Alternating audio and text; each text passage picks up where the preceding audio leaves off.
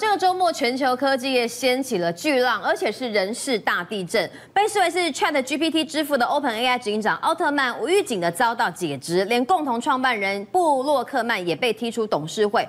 OpenAI 高层人事大地震震惊全球科技业界，但是这并不影响。全球发展 AI 的性质，台积电最近成为啊各家大厂自研 AI 晶片的大赢家。另外，本周大件事是辉达要公布财报了，好像市场呢给予比较高度的期待。今天台股的 AI 股都先大涨，我想问一下 GD 老师哦，年底要赚红包钱，我们还可以靠 AI 吗？我觉得真的蛮有机会，因为最近观光类股不是都在涨吗？今天没涨。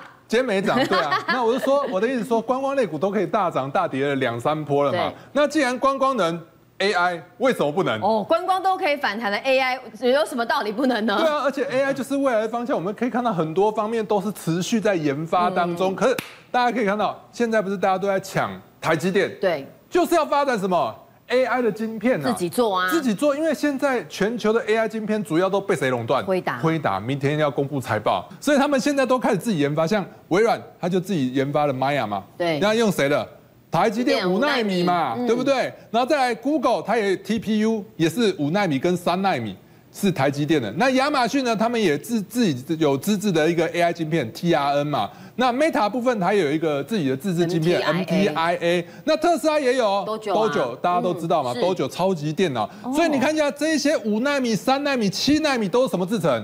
先进制程。那它先进制程肯定是找台积电代工。那找台积电代工的话，相关的哎，台积电上游厂商有机会受惠，对不对？比如说。哎，无尘室的金那个什么新唐啊，扬基工程啊，或者是台积电的子公司，今天世界表现也不错哦。对啊，所以我觉得这些类这些，如果说有受惠的话，就会激励资金持续往这一块走，那台湾的股市就有机会持续的蓬勃发展。而且我觉得台股真的很强哎，现在台股快要超越。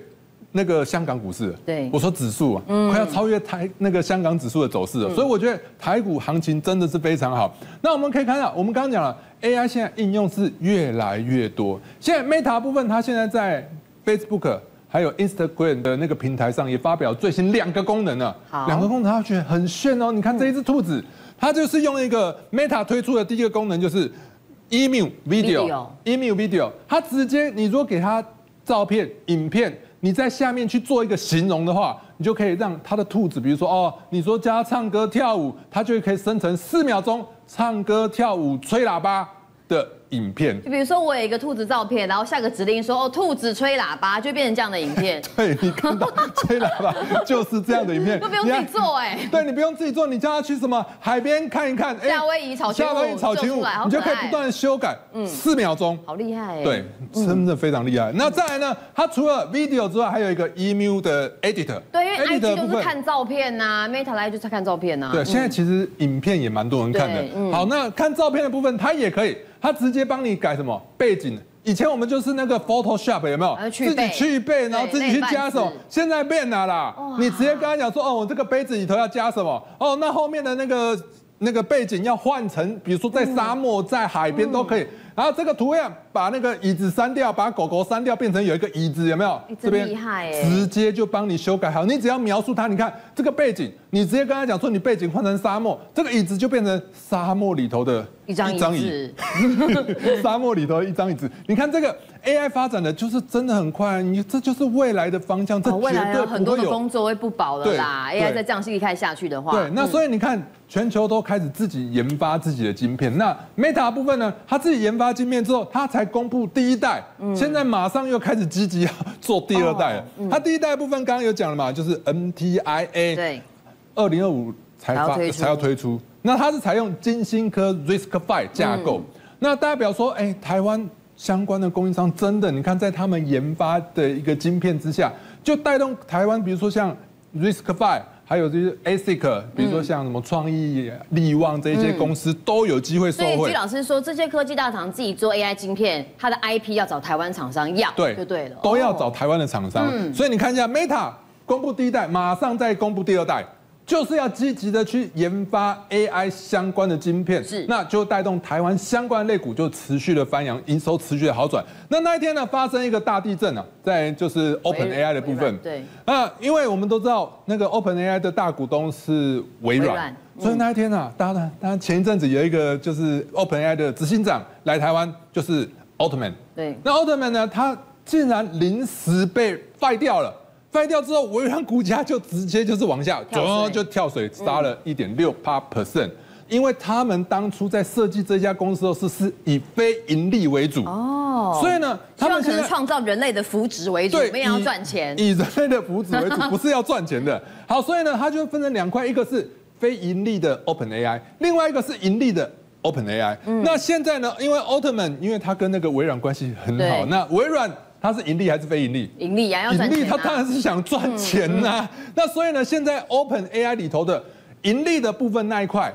公司呢，现在慢慢抬起来了。嗯，那非盈利的，哎，就是这个博士，共同创办人，共同创办人这个这个舒特克维尔，念中文还蛮难的。嗯，那他呢是非盈利的主导者，所以他认为说，哦，你奥特曼已经偏离人类福祉为目的了，你开始往什么公司盈利为目的，你开始迎向股东，你以股东那个获利为第一优先的。嗯，他觉得你这样做是不对的，所以就把他给。踢掉了，嗯，那踢掉之后，哎，微软就开始往下跌，但是呢，也不用担心，因为现在最新的消息啊，他们两个已经被。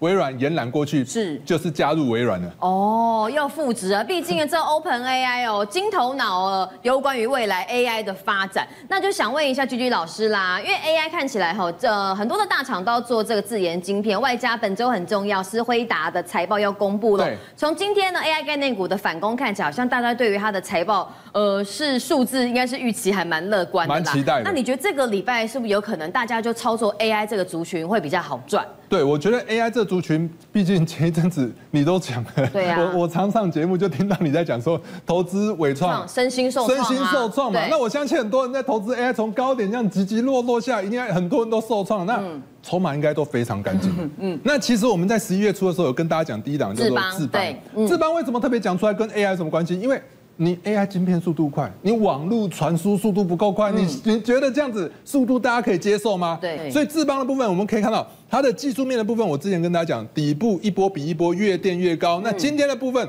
它股价又再次收复了，就是相对的一个，应该说收在相对的高点。所以我认为啊，这个趋势是向上，完全没有问题的，还没有走完，未来三天之内都有机会再创新高。再来是上次跟大家分享的尾影的尾影，尾影的部分也是一样，上次跟大家分享，哎，它。就是在一千八百块附近，结果喷了一根之后又开始震荡了。嗯，那喷了一根开始震荡之后，我们发现今天有开低之后，马上拉球拉回来收了一个长长的下影线，一样底部持续的向上垫高。那 AI 的部分呢？其实伟创伟影的部分，它其实就是伟创集团旗下专门做那个伺服器的厂商，所以我认为纬颖是值得大家留意的。在台光电的部分是铜箔金板，铜箔金板的话，其实它在那个。